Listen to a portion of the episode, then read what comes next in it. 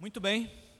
Ah, nesse mês que a nossa igreja está comemorando 46 anos de existência, nós decidimos realizar essa série de mensagens chamada Igreja Presente.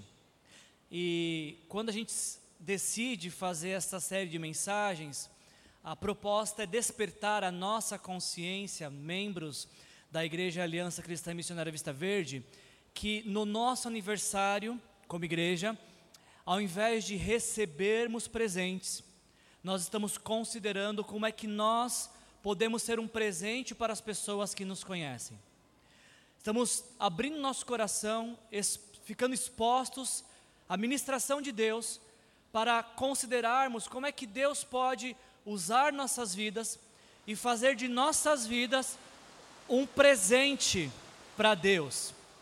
O que, que Deus pode trabalhar em nós para que através de nós e apesar de nós, pessoas possam se sentir amadas por Deus, possam compreender o Evangelho, possam reconhecer Jesus Cristo como Senhor e Salvador.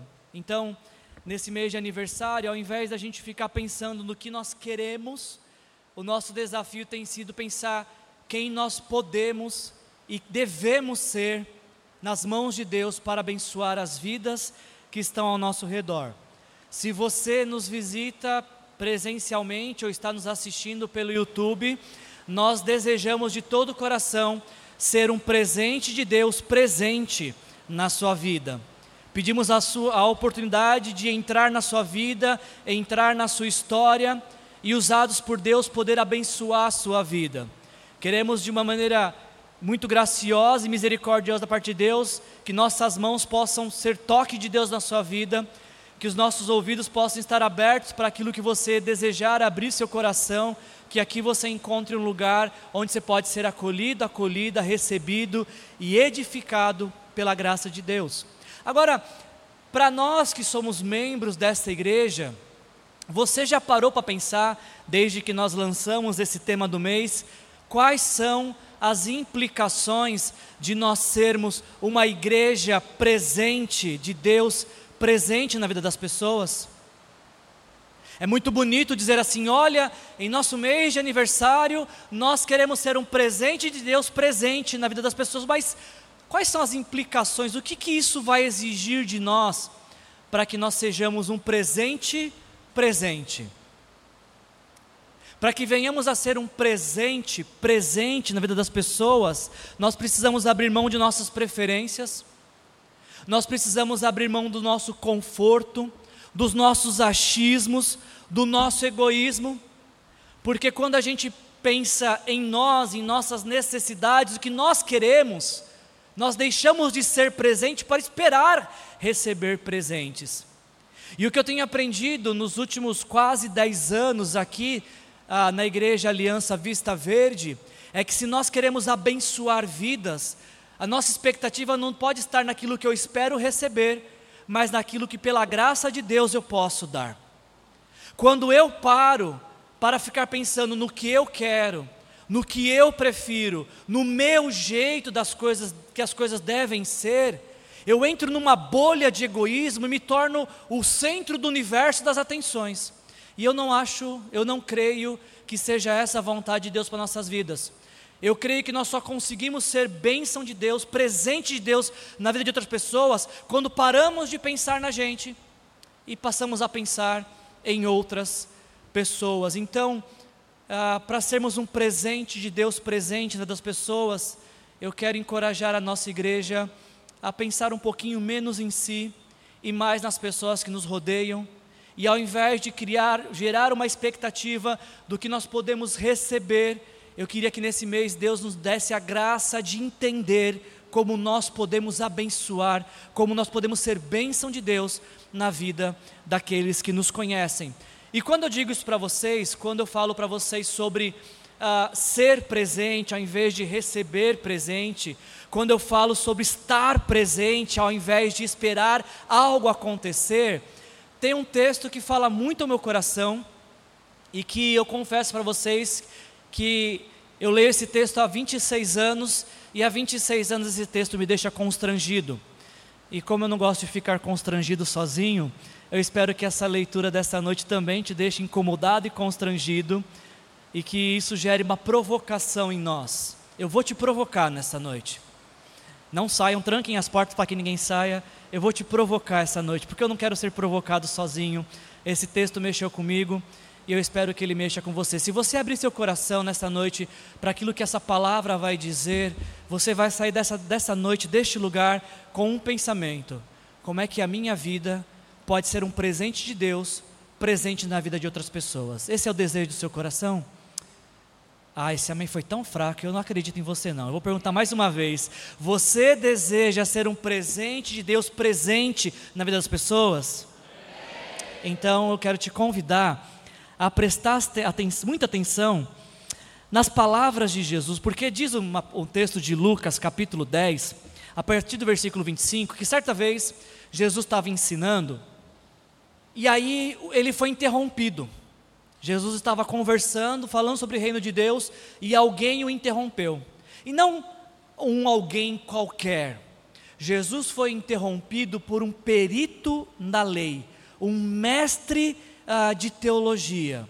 Quando a Bíblia fala de um perito da lei, ela está falando de alguém que conhecia a Bíblia de capa a capa, que conhecia todo o Antigo Testamento, e há quem diga que esses peritos da lei eram capazes até de recitar boa parte ou às vezes 100% da Bíblia. Então estamos, Jesus está sendo interrompido e questionado por alguém que conhecia muito a Bíblia.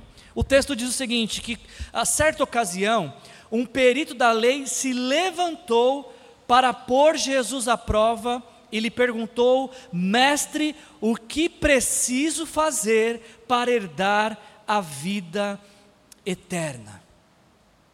Este homem ele interrompe Jesus para fazer a pergunta mais importante que qualquer ser humano pode fazer.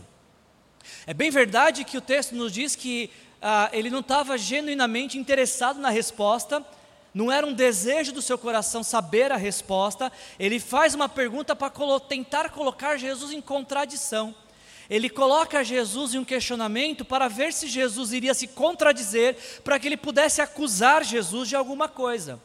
Mas mesmo assim, mesmo mal intencionado, esse mestre da lei, esse perito da lei, ele faz a pergunta mais importante que alguém pode fazer e a pergunta que todo mundo um dia deveria fazer para Deus. Ele pergunta, mestre, o que que eu devo fazer para ter vida eterna? Jesus, o que eu preciso fazer para que quando eu morrer, o meu destino eterno não seja o inferno, mas seja os céus?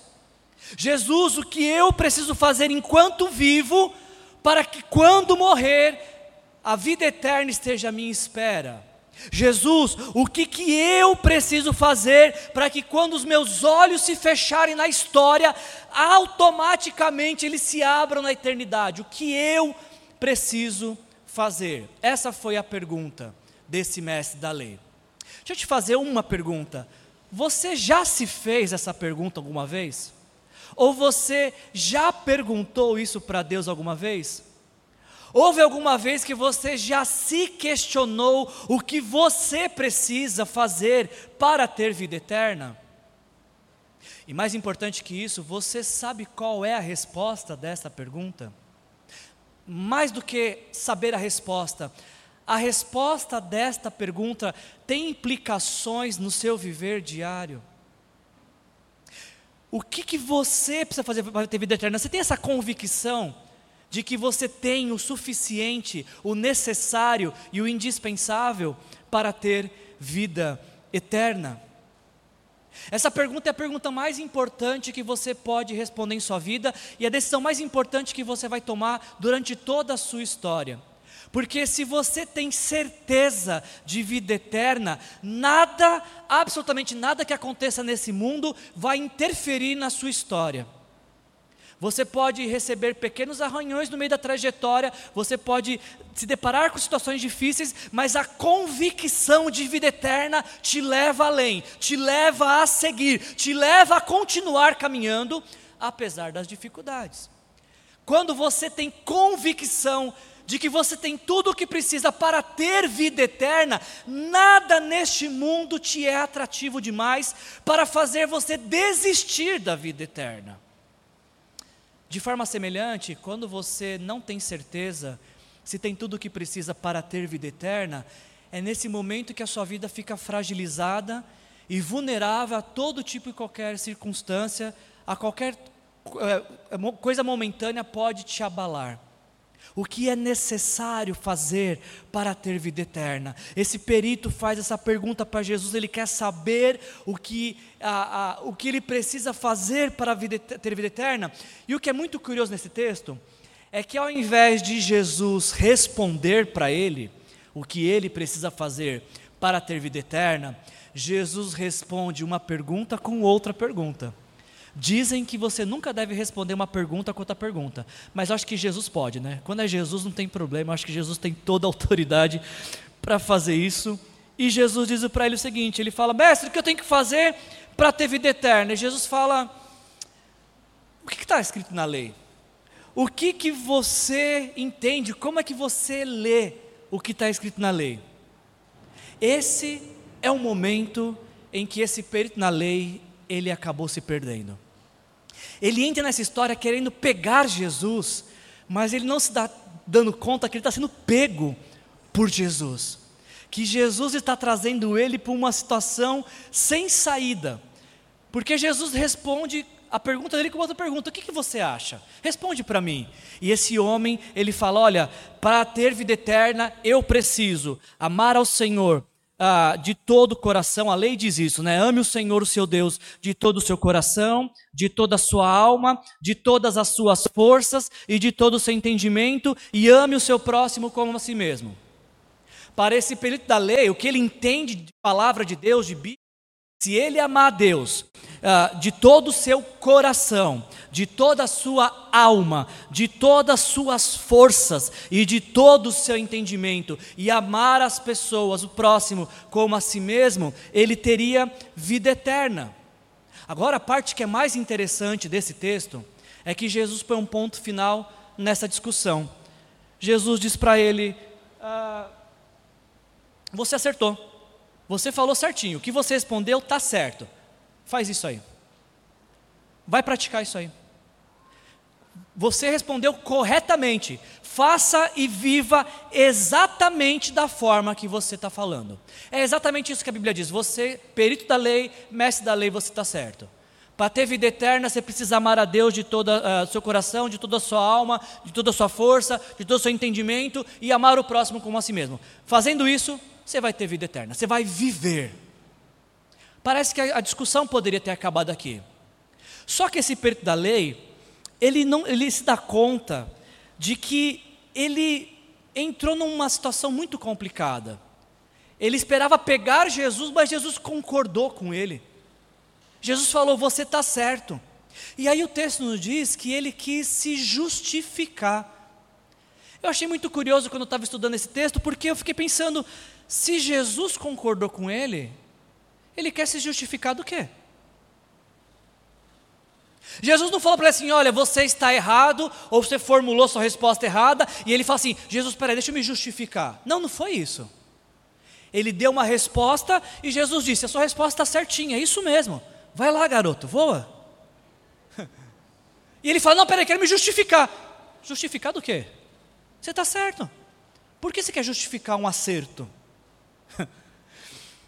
Esse perito da lei, quando ele diz para Jesus que para ter vida eterna, ele precisa amar a Deus de todo o coração, de toda a alma, de toda a força e entendimento, e ele precisa amar o próximo como a si mesmo, ele se dá conta que quando as palavras saem de sua boca, ele acaba de pronunciar uma sentença contra ele mesmo.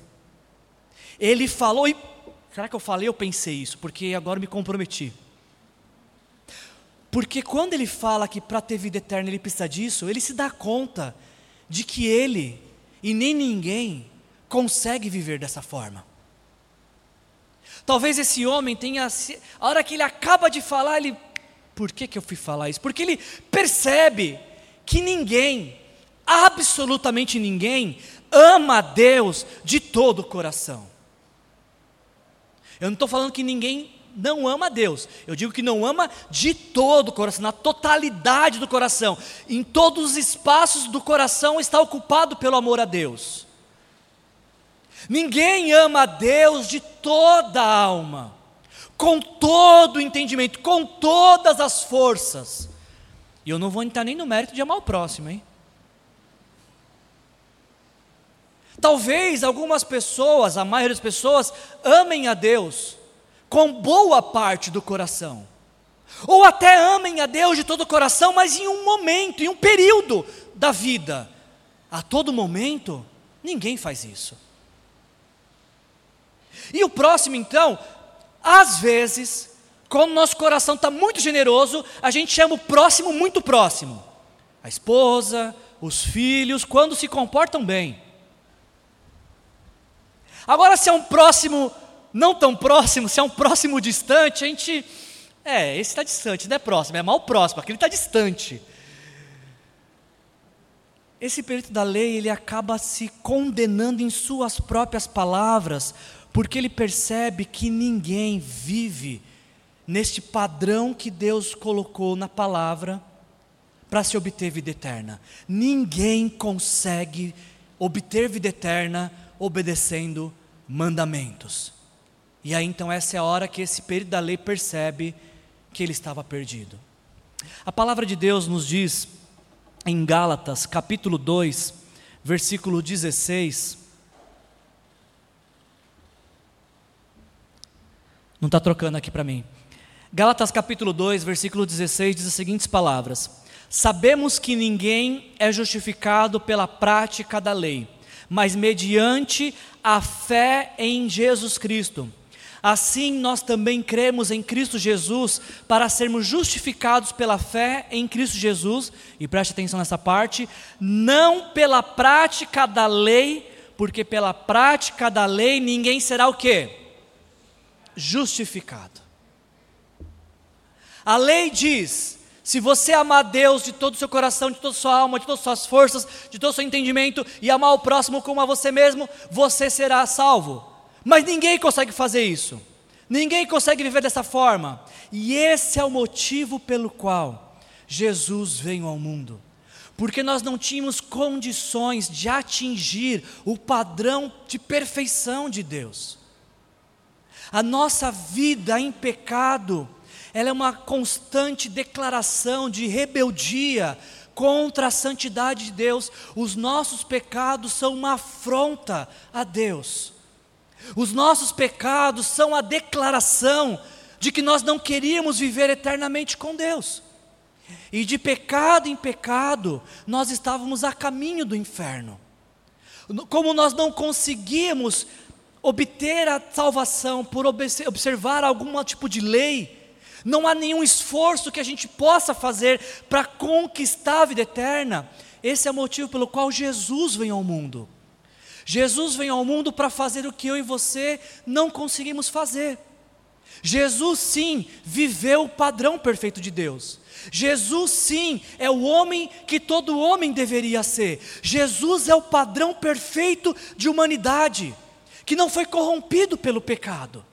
Então, quando Jesus vem ao mundo e morre na cruz, ele morre pelos nossos pecados, ele leva uma condenação que era nossa ele sofre um sofrimento que era meu e seu, ele morre a morte que era nossa, para que uma vez entregando a vida para Ele, recebendo Jesus como Senhor e Salvador, nós passemos a não mais depender dos nossos méritos pessoais, mas do mérito de Jesus na cruz. Como podemos ter vida eterna? Não pelos nossos esforços, mas pelo esforço de Jesus na cruz. Como é que a gente pode obter vida eterna? Não pelos nossos méritos, mas pelo mérito de Jesus. De Jesus ter conseguido ir até a cruz, pagar o preço da nossa condenação, morrer pelos nossos pecados. Então, quando em oração, do nosso jeito, com nossas palavras, dizemos: Senhor Jesus, eu me arrependo dos meus pecados e eu quero te entregar a minha, minha vida para te receber como meu Senhor e Salvador, nós recebemos esse presente da vida eterna. É uma atitude de fé, é um passo de esperança de que tudo aquilo que Jesus fez na cruz foi suficiente para perdoar nossos pecados, para nos conceder vida eterna e é uma declaração que reconhecemos que sem Jesus estamos completamente perdidos. Quando Jesus diz isso para esse perito na lei, ele, no coração dele, ele pensa que talvez ele ame a Deus acima de todas as coisas. Talvez esse perito da lei, ele pense que ele, ele ama a Deus, ele olha para as disciplinas espirituais dele e ele fala: ah, eu acho que, assim, de, de 0 a 10 eu chego num 8 mais ou menos. Mas o que inquieta ele não é nem o amor a Deus, o que inquieta ele é o amor ao próximo, porque ele fala assim: é, eu acho que amor a Deus dá até para levar, mas o amor ao próximo não está tão bom assim. Então ele perguntou a Jesus: Jesus, quem que é o meu próximo? Só para ver se eu tirei 10 nessa prova, Jesus, eu acho que eu amo a Deus de todo o coração, alma, força, mas quem, quando você fala próximo, que tipo de proximidade o Senhor está falando? Quem, de que próximo estamos falando? A gente está pensando na mesma pessoa, Jesus? E aí, então, em resposta a essa pergunta uh, do mestre da lei sobre quem é o próximo dele, é que Jesus vai contar uma das parábolas mais conhecidas da Bíblia, que é a parábola do bom samaritano. Existe uma interpretação uh, alegórica dessa parábola. Uh, alguns acreditam que nessa parábola o que ela está ensinando é que a estrada é o mundo, os assaltantes são os espíritos maus, Jesus é o bom samaritano que resgata o ferido, a humanidade é o homem que caiu na mão dos assaltantes, e a hospedaria é a igreja onde Jesus leva a humanidade para ser tratada eu respeito, mas eu discordo completamente desta interpretação alegórica. Eu acho que não é isso que o texto está dizendo. Deixa eu te mostrar o que o texto está dizendo. E eu queria que enquanto nós lêssemos esse texto, você considerasse o que ele nos ensina sobre como podemos ser um presente de Deus para as pessoas que estão ao nosso redor e principalmente o que esse texto nos ensina sobre decretar a falência do nosso egoísmo para que possamos ser bênçãos na vida de outras pessoas. Me acompanhe nessa leitura aqui, por favor. Em resposta à pergunta do mestre da lei, do perito na lei, quem é meu próximo? Jesus conta a seguinte história. Um homem, um homem descia de Jerusalém para Jericó, de Jerusalém para Jericó. Quando caiu na mão de assaltantes, estes, os assaltantes, lhe tiraram as roupas, espancaram-no e foram deixando quase morto. Aconteceu estar descendo pela mesma estrada quem? Um sacerdote. Quando ele viu o homem, ele passou pelo outro lado. E assim também um, o quê? Um levita. Quando chegou ao mesmo lugar e viu a mesma pessoa, passou também pelo outro lado. Ah, tenta visualizar essa cena. Tenta construir esse cenário na sua mente. Um homem fazendo uma viagem, saindo de Jerusalém, descendo para Jericó, algo em torno de 27 quilômetros de caminhada.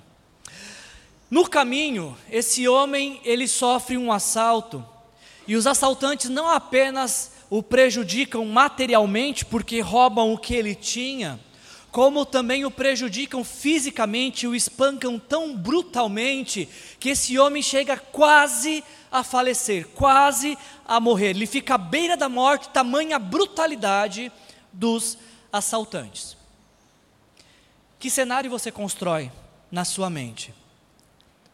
Rapidamente se coloque no lugar deste homem que foi assaltado.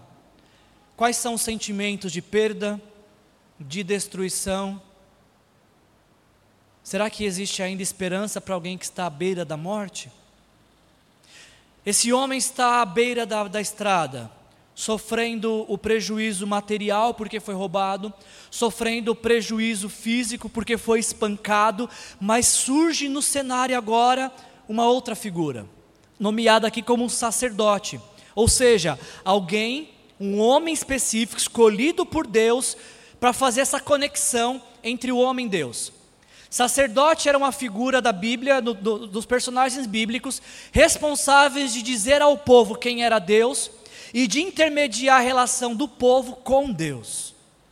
Então, esse homem que está espancado, sofrendo, vê se aproximar um sacerdote, talvez, talvez o seu coração tenha se enchido de uma fagulha de esperança, porque afinal de contas é um sacerdote, afinal de contas é um homem de Deus, é um homem que ensina sobre Deus, é um homem que conhece a Deus, é um homem que fala que Deus é bondoso, que Deus é gracioso, que Deus é misericordioso, que Deus é soberano.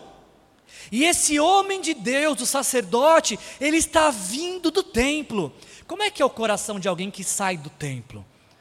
As pessoas saem cheio da palavra de Deus, daquilo que ouviram, daquilo que cantaram. Então, bom, se tem alguém que pode ajudar, esse alguém certamente é o sacerdote. Vocês não concordam que é uma, é uma excelente pessoa? Tinha, tinha alguém melhor para passar ali? O sacerdote está passando ali, talvez seja esta a oportunidade. Deixe que sofre receber alívio, receber ajuda. Só que o texto diz, o texto diz que esse homem de Deus, que esse sacerdote, que este que está saindo do templo, ele vê o homem em sofrimento e ele atravessa a rua. Ele vai para o outro lado e troca de calçada. Mas, tudo, mas, a, mas a coisa não está perdida. Por mais que o sacerdote tenha se portado assim, de uma maneira inexplicável, porque como alguém que sai do templo pode ser tão indiferente ao sofrimento humano? Mas a coisa não está perdida, porque agora vai surgir um novo personagem na história, agora surge um levita. Se o sacerdote tinha a responsabilidade de ministrar em nome de Deus, de ensinar em nome de Deus, o levita tinha a função de cantar louvores a Deus e de fazer a mobilização para que todos cantassem juntos a Deus. Da mesma maneira como o sacerdote, o levita canta a palavra de Deus e ensina através dos louvores, das canções. Também canta que Deus é soberano, também canta que Deus é misericordioso, também canta que Deus é, é maravilhoso, que Deus é gracioso. E se o sacerdote não pode ajudar, bom, talvez, quem sabe, o levita pode. Esse homem que está sofrendo dores físicas e emocionais, vê um levita se aproximando só que acontece a mesmíssima coisa. Diz o texto que o levita, que também saiu do templo, que tinha acabado também de cultuar a Deus, tinha acabado também de cantar louvores a Deus, o levita faz a mesmíssima coisa, atravessa a calçada, faz vista grossa para o sofrimento, faz vista grossa para a necessidade de quem sofre. Dois homens considerados pela sociedade como homens de Deus, sacerdote e levita. Dois homens que têm sua figura associada a Deus, ao serviço que eles prestam a Deus. Sacerdote e levita, dois homens com profundo conhecimento bíblico. Não eram leigos, era alguém que conhe... pessoas que conheciam a palavra de Deus. Sacerdote e levita, dois homens que para a sociedade são referência de espiritualidade e de piedade. E são esses homens, com esta alta qualificação e com essa expectativa sobre eles, são justamente esses homens que não querem se incomodar com o sofrimento, que não querem mergulhar no sofrimento alheio, que não querem ser auxílio para quem precisa, de ajuda. A fé que sacerdote e levita proclamam no templo, a fé que eles anunciam com palavras e canções, parece uma fé do ambiente da espiritualidade, do ambiente da religiosidade, porque esta fé do ambiente da religiosidade não se transforma numa fé prática na hora que se deparam com sofrimento. É uma fé da razão, é uma fé da confissão, mas não uma fé prática. É uma ortodoxia que não se converte em outropaxia. É uma fé declarada que não se transforma numa fé prática. Porque é capaz de declarar minutos antes no templo: Eu amo a Deus, eu quero te servir, Senhor, eis-me aqui. Mas quando se depara com o sofrimento, faz vista grossa e atravessa a calçada. Parece que é uma fé que ela serve para o ambiente religioso, é uma fé de domingo, no caso deles de sábado, né? Aqui está a minha fé, aqui está o que eu creio em Deus, aqui está a minha esperança do que Deus pode fazer, aqui está meu chamado, eu digo, eis-me aqui, Senhor, mas a, quando acaba a celebração fica no banco isso. Durante a semana é uma outra história, é uma outra vida. É como se fosse possível crer em Deus de domingo e de segunda a sábado viver como ateu, vivendo como se Deus não existisse. E no caso do sacerdote do levita, acho que nem tinha acabado ainda o sábado, hein? Porque se eles estavam voltando, era no mesmo dia ainda. É uma fé que, de um prazo de validade curtíssimo. Algo que não, não se converteu em benefício ao sofrimento alheio. E aí chegou o ponto da mensagem que eu abro meu coração para vocês e digo por que, que esse texto me incomoda tanto. Sempre que eu leio esse texto, ele me deixa, eu fico constrangido com ele, porque nós, principalmente nós, Igreja Aliança Vista Verde, somos as pessoas que vêm ao templo todos os domingos. Esse é o motivo pelo qual esse texto me incomoda, porque semelhante ao sacerdote e ao levita, eu e você estamos aqui todos os domingos. Domingo após domingo estamos ouvindo: Deus é bom, Deus é misericordioso, o sacrifício de Jesus conquistou para nós perdão e vida eterna. Ouvimos a mesma mensagem todos os domingos. E a pergunta que eu me faço é: será que a mensagem que nós ouvimos domingo após domingo, ela se converte em algo prático na vida de quem? Essa mensagem que nós ouvimos por tantos anos sobre quem Jesus é e quem devemos ser por conta de quem Jesus é, ela beneficia quem? Ela toca a vida de quem? Ela é, ela é, ela é motivo de alívio e refrigério para quem? Como é que aquilo que nós ouvimos sobre fé se converte na vida e no sofrimento alheio? O que nós somos ensinados sobre fé e esperança em Jesus se torna prático na vida de quem está sofrendo. Será que a gente tem a mesma atitude do sacerdote e do levita? E a gente canta e a gente fala coisas que nós cremos, mas a gente não pratica o que nós afirmamos crer? Será que assim como sacerdote e levita, nós também fazemos vista grossa ao sofrimento alheio, porque estamos tão ocupados com o nosso sofrimento pessoal, estamos tão ocupados com o que achamos que nós queremos, que nós precisamos, o que tem que ser do nosso jeito, que a gente não tem tempo e disposição para pensar em como podemos abençoar outros? E eu sei, essa mensagem ela não tem muita admiração e aprovação. Talvez alguns estão pensando, o que, que eu fui fazer lá na igreja do domingo? Porque ao invés de ouvir o que eu ia ganhar, que eu ia receber, eu fui ouvir que eu tenho que dar algo para alguém. É, mas essa é a mensagem do Evangelho. Porque Jesus veio dos céus não para receber, ele veio para entregar algo a nós. Ele nos entregou sua vida. A gente não pode pregar outra coisa então. Nós seguimos um Cristo que se sacrificou. Eu não posso falar de conforto, a nossa vida tem que ser sacrificial também. Nós cremos num Cristo que se doou. Eu não posso falar de outra coisa que não seja compartilhar de vida na vida. Mas graças a Deus, gente, graças a Deus de que essa história ela não termina aqui. Graças a Deus que essa história ela segue adiante. Porque se essa história terminasse aqui, nós estaríamos perdidos e desiludidos e frustrados, pensando que só existiria um papel a nos identificarmos, como aqueles que saem do templo e não praticam aquilo que ouviram.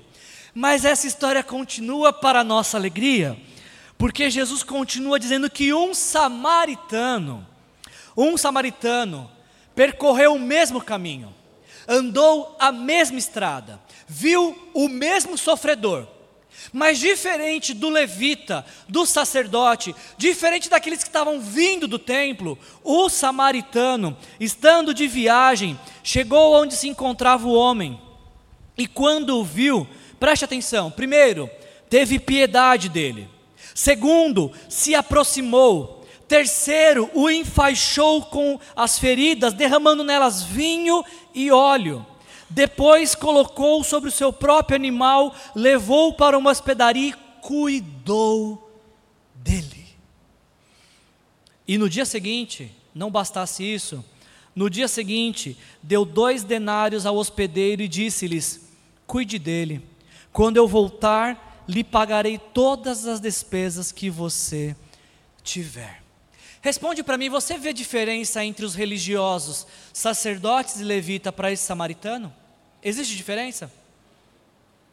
Os religiosos, eles viram e ficaram indiferentes. O samaritano viu, se aproximou e teve piedade. Os religiosos viram o sofrimento e passaram por outro caminho. O samaritano viu o sofrimento e trilhou o mesmo caminho de quem estava sofrendo. Os religiosos seguiram adiante sua viagem, indiferentes ao sofrimento. O samaritano interrompeu os seus planos, a sua vontade, a sua trajetória para atender aquele que estava sofrendo. Quando Jesus fala sobre samaritano para esse mestre da lei, eu acho que o choque foi tremendo, porque esse mestre da lei jamais poderia imaginar que Jesus, sendo um judeu, se dirigindo a um mestre da lei judeu, usaria como bom exemplo um samaritano. A Bíblia nos diz que judeus e samaritanos eram povos que não se davam bem, eram povos inimigos, povos que não aceitavam conviver junto no mesmo ambiente. E Jesus está falando de que esse de que menos se esperava, o samaritano, é quem tem a atitude que deveria ter aqueles que se, de quem se esperavam, que era o sacerdote e o levita. Jesus diz que o samaritano se aproximou do homem, enfaixou suas feridas e derramou vinho e óleo, ou seja, o samaritano ele troca o consumo pelo serviço. Ele troca aquilo que seria alimento para ele na viagem para usar de bênção e cura para quem está sofrendo. Jesus disse que ah, o samaritano colocou o homem ferido sobre o animal. Pergunta: se, se o samaritano colocou o homem ferido sobre o animal, como é que ele seguiu viagem? Andando. O samaritano lhe troca conforto por acolhimento. Ao colocar o homem ferido em seu animal, ele tem que fazer todo o restante do trajeto 27 quilômetros, você que gosta de caminhada, 27 quilômetros a pé.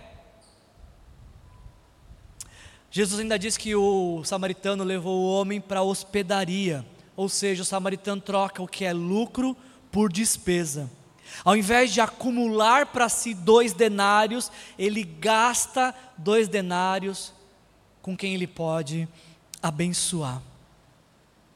Sabe, gente, quando eu leio essa história, e toda vez que eu leio essa história, eu não consigo parar de pensar em alguns pontos que para mim são cruciais nessa passagem. O que, que essa passagem fala com Wilson? Primeira coisa que esse texto me fala é que o nosso amor, ele não pode ser apenas afetivo, ele precisa ser também efetivo. Vocês já me ouviram dizer isso, né? Nosso amor não pode ser apenas afetivo, ele tem que ser efetivo, tem que ser prático. Outra coisa que esse texto me desafia a pensar é que a minha declaração de amor a Deus precisa ser materializada na vida de alguém. Quando eu digo eu amo a Deus, a sua pergunta para mim deve ser: na vida de quem eu posso visualizar isso? E eu não estou sozinho nessa? Quando você fala para mim, Wilson, eu amo a Deus, eu falo, é mesmo? Na vida de quem que eu posso ver esse amor sendo efetivo então? Na vida de quem essa declaração de amor é algo prático? O amor que você tem por Deus te faz amar quem? O amor do Deus que você não vê te faz amar quem você vê. E ainda, quando eu penso nesse texto, ele me desafia a pensar: que aquilo que é meu, as minhas posses, o meu dinheiro, eu não posso comprar o amor de Deus com isso. Nada que eu tenho pode comprar o amor de Deus. Mas da mesma forma, nada que eu tenho pode ser empecilho para que eu ame a Deus e ame as pessoas. Se o que eu tenho me impede de expressar o meu amor a alguém, isso deixou de ser uma bênção na minha vida e se tornou uma maldição. Se o que eu tenho, eu tenho só para mim, então isso deixou de ser uma bênção, ou eu transformei essa bênção numa maldição. Essa parábola ela, tem, ela é representada por, por três figuras, três personagens, que demonstram para a gente três estilos de vida, e com isso a gente vai caminhando para a conclusão. A primeira figura que essa, essa parábola nos traz, uma categoria de pessoas, é a categoria dos assaltantes, cujo estilo de vida é: o que é seu é meu. É o tipo de pessoa que vive para usurpar, que vive invejando o que é do outro, cobiçando, pensando em como pode tomar do outro para ter para si. E se for necessário assaltar, assalta, mas se for necessário manipular, também farão para ter os seus prazeres e desejos atendidos. Um estilo de vida, uma categoria de pessoas que esse texto nos apresenta é essa: dos assaltantes, com a filosofia que aquilo que é seu é meu. Outra categoria de pessoas que esse texto nos apresenta são os religiosos, cuja filosofia de vida é: o que é seu é seu, o que é meu é meu. Os religiosos, eles vivem ah, indiferentes às necessidades alheias. Eles vivem sobre o, sobre o ditado ema ema, cada um com seus problemas. Você para mim é problema seu. Não mexe nas minhas gavetas que eu não mexo nas suas. Os religiosos, eles vivem isolados numa bolha, pensando em suas vidas e naquilo que eles podem se beneficiar com a fé. Como que a fé pode ser um objeto de consumo para benefício pessoal. Para samaritano não existe outros. Para o samaritano existe eu. Ele desconhece a palavra, para o samaritano não, perdão, para os religiosos não existe a palavra outros. Existe só a palavra eu, meu o que eu quero, o que eu preciso. Típica postura de religiosos, que fazem da fé um objeto de consumo para se obter benefícios espirituais para si. Agora, esse texto ainda termina com uma, ter, uma terceira figura, uma terceira categoria de pessoas, que é o samaritano, cuja filosofia de vida é: o que é meu é seu. Que são tipo de pessoas conhecidas pela sua generosidade, pela sua solidariedade, pela compaixão, pela misericórdia. Pela misericórdia, tipo de pessoa que doa, que compartilha, que, que abençoa, que no seu radar tem outras pessoas cuja vida pode ser abençoadas. Pessoas que vivem como o samaritano, o que é meu é seu, elas estão atentas à necessidade, não apenas suas necessidades, mas às necessidades dos outros.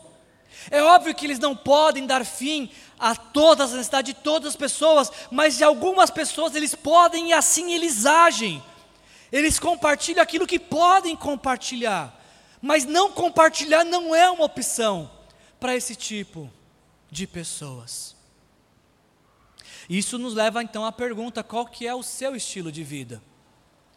Se você fosse entrar em um grupo aqui nesta noite dessas três figuras, com quais delas você se associaria? A dos assaltantes, o que é seu é meu. A dos religiosos, o que é meu é meu, o que é seu é seu. Ou será que nesta noite essa palavra nos desafia a pensar que precisamos ser como samaritanos para ser um presente de Deus? Para sermos uma igreja que presenteia outros e se faz presente na vida de outros, o desafio dessa mensagem é: o que é nosso está à sua disposição aquilo que Deus tem feito em nós, que Ele faça através de nós na sua vida.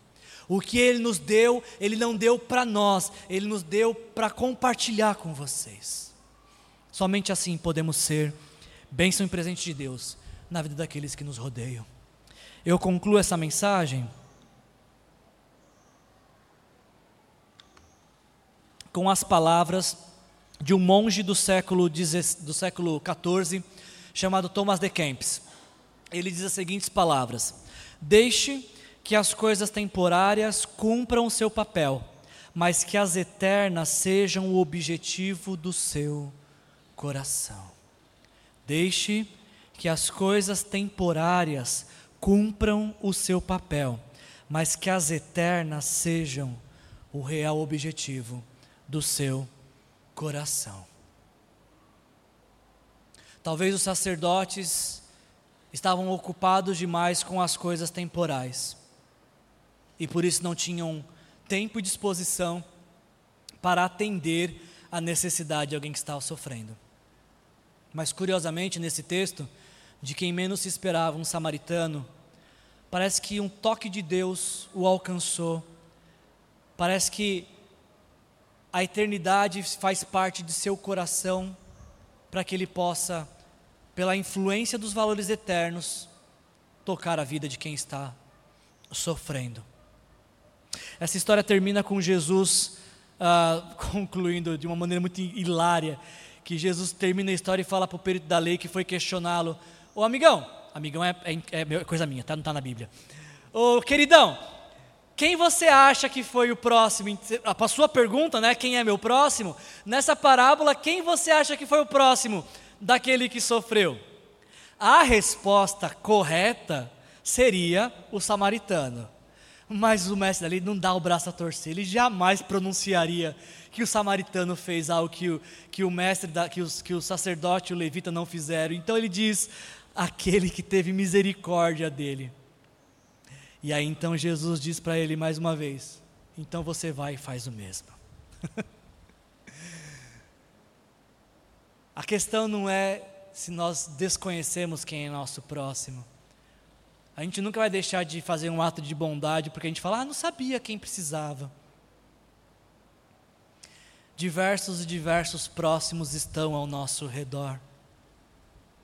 E talvez o que nós precisamos é que as coisas eternas sejam o objetivo do nosso coração, para que a gente possa ser um presente na vida de outras pessoas. Se eu entendi direitinho o que Jesus ensinou nessa parábola, o nosso próximo é aquele em que nós enxergamos que está precisando de ajuda. Eu não sou o meu próximo, o que é uma contradição de termos terríveis, né? Quem é seu próximo? Eu mesmo. eu vou me ajudar porque eu sou mais, não tem ninguém mais próximo de mim mesmo. Não, não interprete errado desse jeito. Você não é o seu próximo. O teu próximo é aquele que está que os seus olhos enxergam, contemplam, necessitando de uma palavra de encorajamento, de um abraço, de uma companhia, de, de um discipulado, de até ajuda material, se for possível. Aquele que seus olhos enxergam que necessitam, este é o seu próximo.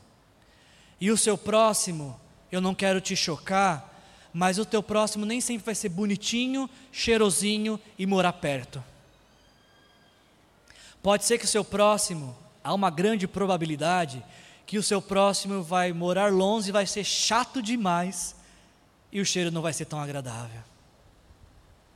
Há uma grande chance imensa de que teu próximo nem para o Corinthians torça. Há uma grande, grande chance que se o próximo é corintiano é mais fácil. Mas quando o próximo é palmeirense, São Paulino, flamenguista, é um próximo que precisa ser muito um próximo mesmo, a gente precisa aproximar. Eu não quero ser muito provocativo, mas você, se você é de direita, o seu próximo pode ser de esquerda. E se você é de esquerda, o seu próximo pode ser de direita. E se você não é nem de direita e nem de esquerda, você vai colocar dois próximos em você, um de esquerda e um de direita.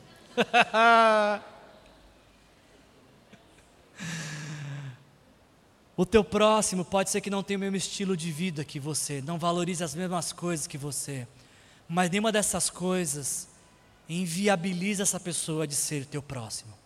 O que torna um próximo teu próximo é alguém que precisa receber o toque de Deus através da sua vida. E aí eu te pergunto se nesta noite a sua vida está à disposição de ser um presente de Deus para as pessoas que estão ao seu redor. Eu quero saber se nesta noite Deus tocou o seu coração para que você se livre do egoísmo e ao invés de ficar pensando no que você espera receber, você sai daqui nessa noite pensando no que você pode doar, no que você pode compartilhar, em quem você pode ser para outros. Será que você ouviu a mesma mensagem? Será que você escutou a mesma palavra? De que nesta noite estamos chamados a oferecer a outros aquilo que nós esperamos receber.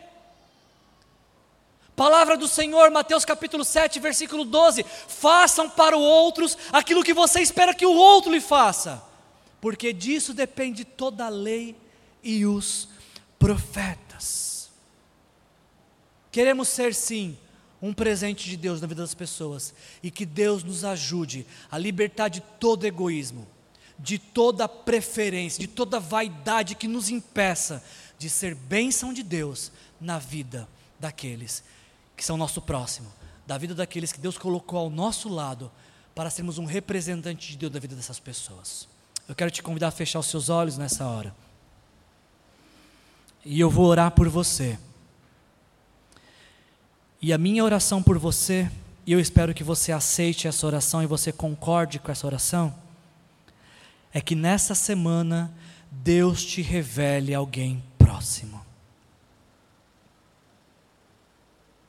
Você pode rejeitar minha oração, mas eu vou orar mesmo assim por você.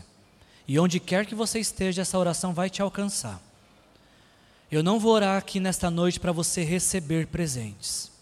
Eu vou orar aqui nessa noite para que Deus faça da sua vida um presente na vida das pessoas que te cercam. Que nesta semana Deus aproxime alguém de você que precisa de ajuda e que você seja um presente de Deus na vida dessa pessoa.